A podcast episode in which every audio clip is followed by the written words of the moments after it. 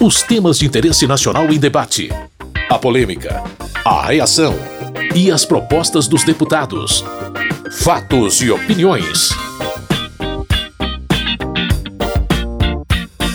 Olá, meu caro, minha querida ouvinte, você que acessa o programa nos tocadores de podcast, seja bem-vindo, bem-vinda ao Fatos e Opiniões. Aumenta o volume para ouvir um pouco dos principais debates que aconteceram no plenário da Câmara. A pauta econômica, especificamente a reforma tributária, mobilizou os deputados nesta semana. Foi o grande tema do plenário. É um assunto que precisa ser construído com o governo federal, estados, Distrito Federal, municípios e os mais diversos setores econômicos, além do Congresso Nacional. Todos concordam com a urgência de se ter uma reforma tributária. A grande questão é qual seria o melhor texto. Devido à complexidade das discussões, aconteceu algo que raramente se vê numa sessão da Câmara: o presidente da casa ir à tribuna para falar sobre o assunto. Por causa da função, caso queira opinar sobre projetos, quem preside a Câmara deve deixar a condução da sessão para poder discursar. Arthur Lira argumentou sobre o caráter suprapartidário e abrangente da proposta. Estamos vivendo hoje um momento histórico para o país e para as nossas vidas parlamentares. O país olha para este plenário esperando uma resposta nossa para a aprovação de uma reforma tributária justa, neutra e que dê segurança jurídica e promova o desenvolvimento econômico e social. Não podemos e não devemos nos furtar a essa responsabilidade. A pressa, o dito assodamento e a necessidade de votarmos a reforma tributária não é nossa a urgência de votar a reforma tributária é do Brasil. É dos brasileiros que precisam de mais emprego, de mais renda e menos impostos. É dos empresários, de todos os setores da economia que querem um sistema tributário racional, equânime e justo. Eles querem acabar com as amarras do emaranhado das leis que impedem a expansão dos seus negócios. O líder da oposição e deputado pelo PL do Rio de Janeiro, Carlos Jordi, disse defender uma reforma tributária, mas não esta. De fato, não podemos ser contra a reforma tributária, mas não essa reforma tributária. Essa reforma tributária não é aquela que nós sempre buscamos, que sempre almejamos. Inclusive, a própria PEC 45, anteriormente, éramos favoráveis. Só que a PEC, ela foi contaminada pelo PT, como tudo que eles botam à mão. É a praga do Egito. Essa PEC, essa reforma, não é do parlamento. Essa reforma não está só sendo patrocinada pelo desgoverno Lula, mas está sendo promovida e feita pelo desgoverno Lula. Em discurso, o líder do governo e deputado pelo PT do Ceará, José Guimarães, enalteceu a construção coletiva da proposta e potencial que ela representa, na opinião dele, para o crescimento do país. Além da simplificação dos tributos, que acaba com essa bagunça tributária que cada estado faz a guerra fiscal que quer e compromete o princípio federativo, compromete o equilíbrio federativo e, portanto, além desse elemento que para mim é central, que é a unificação do sistema tributário nacional, porque garante a unidade federativa e quem quer governar dentro do princípio democrático tem que respeitar a federação. Por isso que trabalharam tanto o equilíbrio com os governadores. A reforma, além disso, vai promover um aumento real de 12 a 20% do PIB nesses próximos 15 anos. Como ser contra isso? O que está em jogo é o país. Nós queremos crescimento para gerar emprego. Como é que o país vai gerar emprego se não tiver crescimento econômico? E a reforma atua no sentido de destravar, de unificar e gerar aquilo que é fundamental, que é crescimento econômico.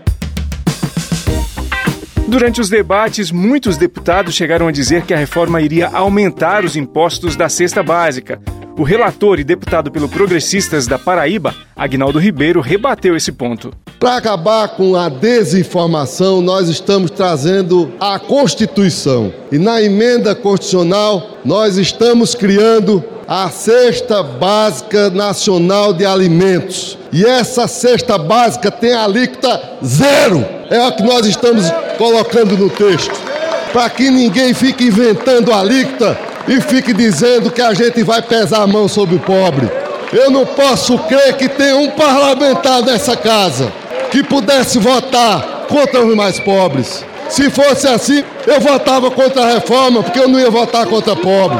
Então nós estamos instituindo na Constituição. Aliás, eu troquei o artigo 8, que tratava da redução, e botei a cesta básica. E a redução eu botei embaixo da cesta básica para dar um sinal claro a todo o Brasil de que o que nós estamos fazendo aqui é um trabalho sério de responsabilidade com todos os brasileiros.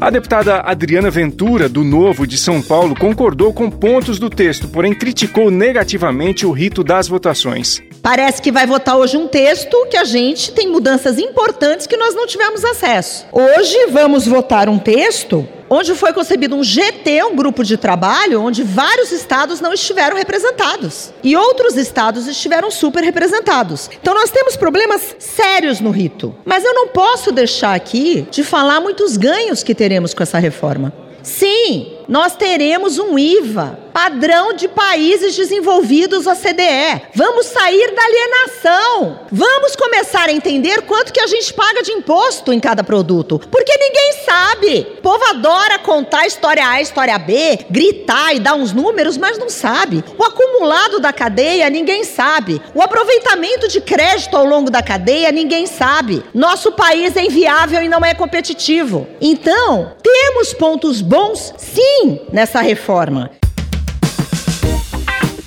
Jandira Fegali, do PCdoB do Rio de Janeiro, comentou que essa reforma é um primeiro passo para ajustar por completo o sistema de tributação no Brasil. É uma primeira etapa importante que nos tira desse cipual tributário, facilita a simplificação, mas já traz a tributação sobre aeronaves e transporte aquaviário que é hoje necessário e fundamental já é sobre determinados bens e renda, já reduz a sonegação e já possibilita que os pobres paguem menos impostos. E é importante combater falsas informações que vêm aqui sendo trazidas por deputados ligados a Bolsonaro que tentam atacar a reforma por mentiras. Porque a cesta básica, como disse o relator Aguinaldo, que tem sido um relator de uma construção ampla e do diálogo, a cesta básica terá tributo zero e com alimentos saudáveis e in natura que serão tributados a zero, e é isso que nós estamos trabalhando muito, para que os alimentos saudáveis e in natura sejam com tributo zero.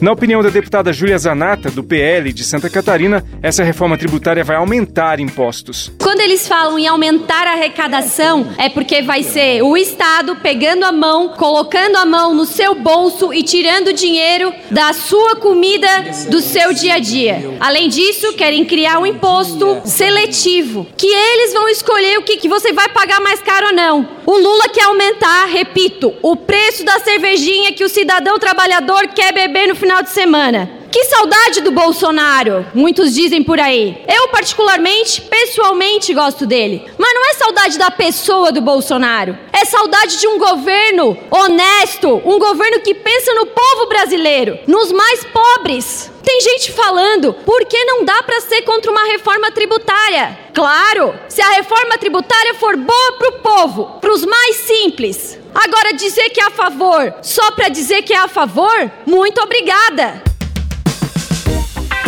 Luiz Carlos Rauli, do Podemos do Paraná, interpreta a reforma tributária como a política econômica mais importante das últimas décadas e algo para a nação. Não existe meu setor está sendo prejudicado. Aqui há um só setor Brasil, a economia brasileira, o povo brasileiro, um só sistema tributário, um só povo, um só tributo. O tributo não é para ser administrado com interesses particulares. O tributo tem que ser administrado no coletivo. É isso que está dentro da PEC 45, está dentro da PEC 110, que é da mesma natureza, da mesma família. Os nossos ideais se juntaram já há alguns anos na luta pelo IVA, Imposto de Valor Agregado agregado, ou adicionado, ou acrescentado, que foi inventado, criado na França no começo do século XX. E é o único imposto que prevaleceu no mundo na base do consumo. Todos os antigos impostos sucumbiram.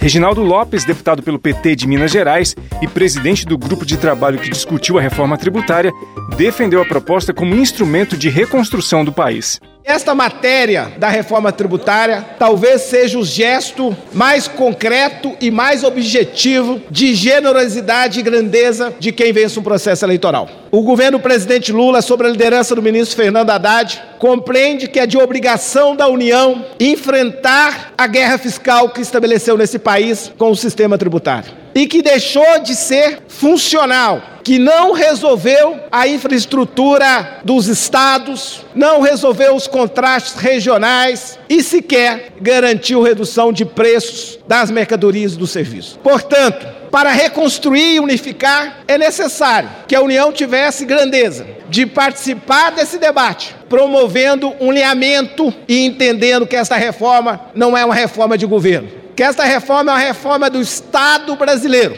e que a União deveria ter grandeza de assumir a responsabilidade histórica de substituir a política do incentivo fiscal por um instrumento moderno, capaz de dar uniformidade a um país continental.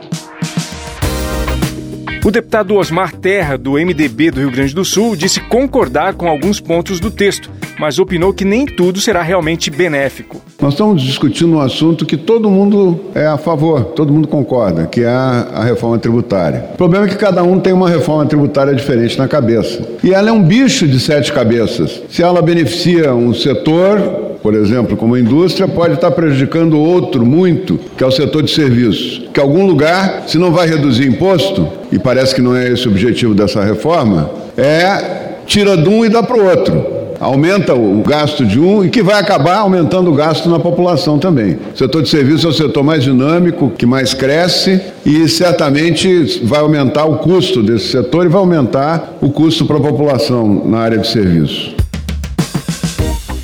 A Câmara concluiu a votação da proposta de emenda à Constituição da reforma tributária. Agora, a PEC vai ao Senado Federal.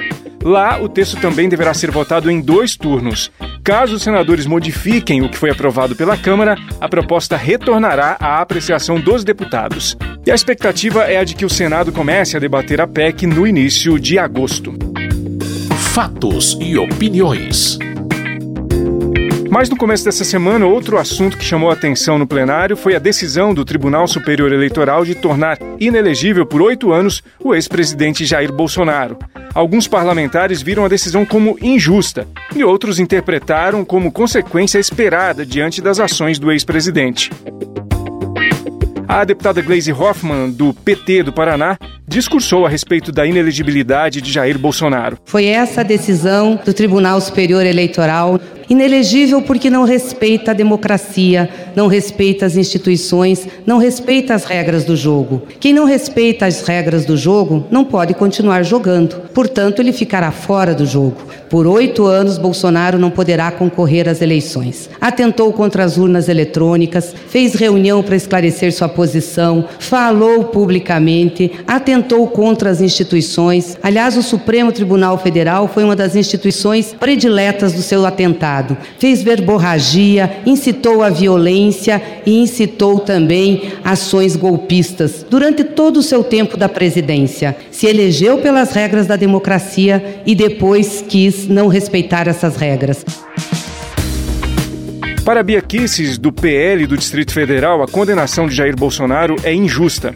Nós estamos vivendo realmente tempos sombrios. Ao mesmo tempo em que a gente vê um presidente honesto, patriota, amado por boa parte da população, honrado, tendo seus direitos políticos cassados, tornado inelegível por oito anos, sem crime, sem crime algum e sendo chamado de antidemocrático, que fez reunião com embaixadores e aquilo, a gente vê o atual presidente, o ocupante do Palácio do Planalto, se reunindo com quem? Ditadores do Foro de São Paulo.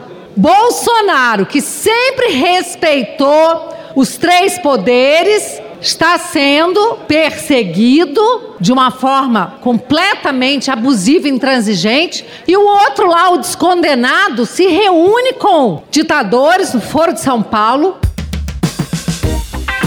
De acordo com Alice Portugal, do PCdoB da Bahia, a decisão do TSE é proporcional às ações do ex-presidente. Isso, de fato, é o início da resposta a tantos crimes cometidos contra a nação brasileira, crimes, lamentavelmente, que precisam ser aprofundadamente periciados. 700 mil vidas, retardo na vacina, denúncias de tentativa de negociatas com vacinas. Isso entristece o povo brasileiro e deixou sequelas irreparáveis para milhares de famílias no Brasil.